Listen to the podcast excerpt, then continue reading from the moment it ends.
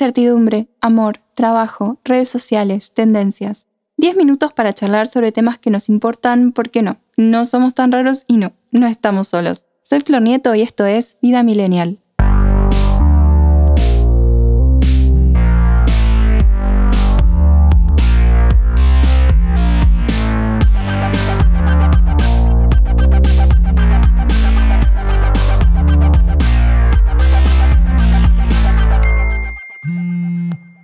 Hola millennials, ¿cómo están? Bienvenidos a un nuevo episodio de este podcast original de ADN Sur.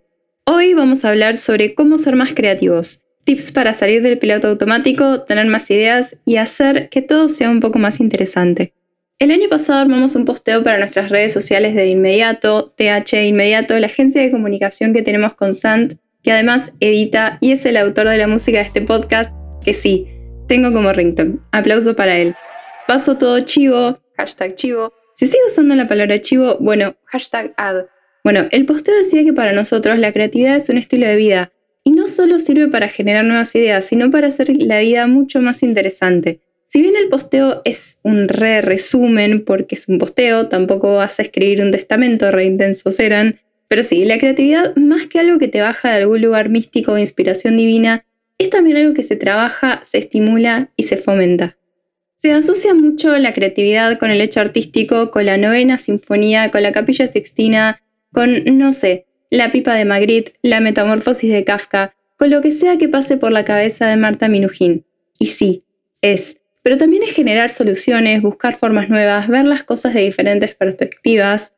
Es como la inteligencia. Desde chicos se nos reinculcó que ser inteligente es saber matemática, y menos mal que las cosas cambiaron porque literalmente no recuerdo cómo dividir por dos cifras. O sea, no sé ustedes, pero yo estoy al horno. Y hablando de eso, dejémoslo claro. Según Howard Gardner, neuropsicólogo y profesor de la Universidad de Harvard, existen ocho tipos de inteligencia. Inteligencia lógico-matemática, inteligencia lingüística, inteligencia espacial, inteligencia musical, inteligencia kinésico-corporal, inteligencia intrapersonal, inteligencia interpersonal y la inteligencia naturalista. ¿Les interesa el tema? ¿Les gustaría algún episodio sobre la inteligencia? Porque hay mucho para hablar al respecto. Y si no, pueden googlearlo, pero recuerden leer cosas de fuentes más o menos confiables. ¿Y qué tiene que ver con la creatividad? Como muchos crecimos pensando que existe una sola inteligencia ser bueno en matemáticas, ecuaciones, memorizar en qué año murió San Martín y cómo se realiza la fotosíntesis, también crecimos pensando que la creatividad está estrictamente relacionada con el arte, saber dibujar, pintar, escribir, hacer música, y no, claro que no. Como existen diferentes tipos de inteligencia, existen diferentes tipos de creatividad. Hay un artículo muy cortito y muy interesante del Instituto Peruano de Publicidad que resume muy bien los cinco tipos de creatividad de Jeffrey Thomas de Graff. ¿Y cuáles son? La creatividad mimética, disociativa, analógica, narrativa e intuitiva. Vamos una por una. La creatividad mimética. El término mimesis viene de imitar para remediar, es decir, es la imaginación que copia. La creatividad mimética es en sí tomar una idea ya existente y aplicarla en otro ámbito. El concepto es el mismo, solo cambia la presentación. Se podría decir que en el mundo de la creatividad es la más sencilla. Creatividad disociativa Bi viene de dos. La creatividad disociativa se refiere a la unión de dos ideas distintas para la creación de una nueva. Cabe resaltar que acá no se incluye cuando una idea o concepto influye a otro. En este caso solo sería creatividad disociativa si dos ideas distintas se unen. La creatividad analógica, similar a la creatividad mimética, solo que más compleja. En este caso se busca unir las ideas que ya tenemos o conocemos con nuevas se trata de aprender de los errores y problemas del pasado para mejorar en el futuro.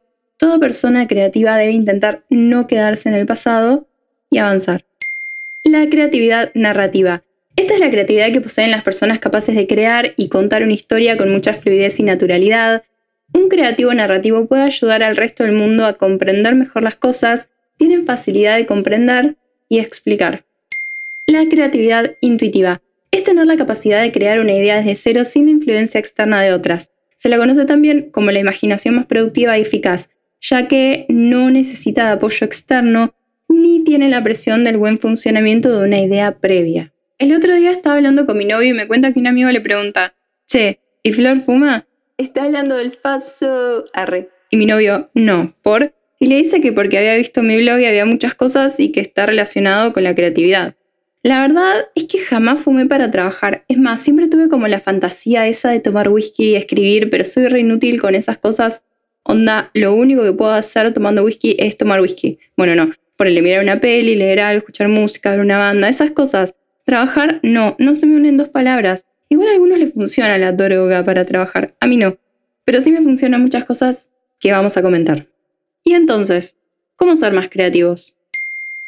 Alejate de las redes sociales. Sí, mucho estímulo, mucho texto, imagen, video, emoji, mucho de todo. Y está bien, están re buenas las redes sociales, pero es difícil pensar por vos mismo cuando estás mirando lo que hacen los demás. La creatividad es también una manera de conectarte con vos mismo. Identifica tu momento del día. Por ejemplo, dicen que Franz Kafka escribía de noche y medio que pasaba de largo y William Styron se despertaba al mediodía pero se quedaba una hora más en la cama para pensar. No sé si todos podemos hacer eso igual, pero sí identificar nuestro propio proceso y cuándo fluyen mejor las ideas. Por ejemplo, hay gente que le sirven más las primeras horas de la mañana porque la cabeza está fresca. De hecho, aconsejan usar estas horas para realizar el trabajo creativo porque con el día uno se desgasta y tiene sentido. Igual no para todos. A mí me funciona, pero ojo, a veces no, y en tres horas el domingo en la tarde capaz que adelanto muchísimo trabajo creativo para la semana. Hacer ejercicio. Sí, posta. Entrepreneur recupera un estudio de la Universidad de Stanford que dice que 9 de cada 10 personas se sienten más creativas después de ejercitarse. Kurt Vonnegut tomaba paseos largos, nadaba y hacía abdominales y sentadillas. Richard Branson corre todas las mañanas. Y los compositores Beethoven y Tchaikovsky caminaban diariamente. Y me quedó latente del libro Correspondencias de Truman Capote que bailaba twist todas las mañanas como ejercicio. Tiene que ver con que sentirte bien te pone de mejor ánimo una persona feliz puede tener mejores ideas. Igual acá todo es relativo. La melancolía, el enojo, la tristeza, inclusive pueden ser un motor. Si no, no sé, no existiría Radiohead. Aguante Radiohead. Obviamente si habla de entrepreneur, habla de laburo, y si uno está enojado o triste, laburar puede ser más difícil. En cambio, el arte es arte, puede surgir lo mejor en el peor momento. Igual a cada uno lo estimula lo que lo estimula. Si existiera una fórmula mágica, seríamos todos David Bowie. Adaptate. Otro tip de entrepreneur. Muchas personas trabajan en un solo lugar y creen que es prácticamente imposible para ellas hacer cualquier cosa en cualquier otro lugar.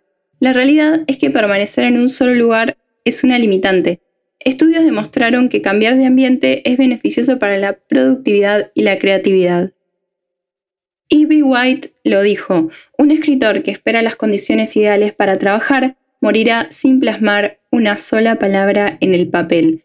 Lo mismo es cierto para cualquier clase de trabajo creativo. Si esperas encontrar las condiciones perfectas, probablemente te quedes esperando. Steve Jobs creó Apple en el garage de su mamá y J.K. Rowling escribió sus primeras ideas para Harry Potter en una servilleta en un tren. Cuando tengas buenas ideas no esperes, ponelas en acción tan pronto como puedas. Registrar esa chispa de creatividad podría convertirse en el fundamento de algo grandioso. Prueba algo nuevo. Está buenísimo tener una rutina porque es también lo que nos garantiza la productividad. Pero si hacemos todos los días lo mismo de la misma forma, sentirnos estancados y que día tras día es igual es normal porque de alguna forma lo es. Probar algo nuevo todos los días o varias veces por semana es importante no solo para salir de la monotonía, sino para seguir aprendiendo. No tiene que ser nada re loco. Tenemos internet, podemos ver una peli, un documental, un cuarto en YouTube, escuchar un disco, leer un blog, un libro, ver una charla TEDx, explorar una ciudad en Google Street View, visitar una galería virtual, páginas web random, lo que sea que no hayamos hecho antes. Hay algo muy interesante que propone el portal de marketing 40 grados de fiebre. Dice que si querés ser original y creativo, no sigas las modas, no leas lo que todo el mundo lee, ni veas las películas que todos ven sencillamente porque vas a llegar a los mismos resultados. Busca tus propias referencias, aquellas que te apasionen, aunque no sean las que más se lleven este mes. Solo así vas a poder destacar y que tu trabajo sea realmente original y único. También aburrirte. Practica actividades repetitivas y aburridas como lavar los platos o planchar. Tu cerebro tendrá el tiempo y el estímulo necesarios para poner en marcha su maquinaria y encontrar las grandes ideas que se pasan por alto cuando te pasas el día estresado haciendo cosas. Vamos a terminar con un comentario muy interesante de la escritora Jodie Picoult.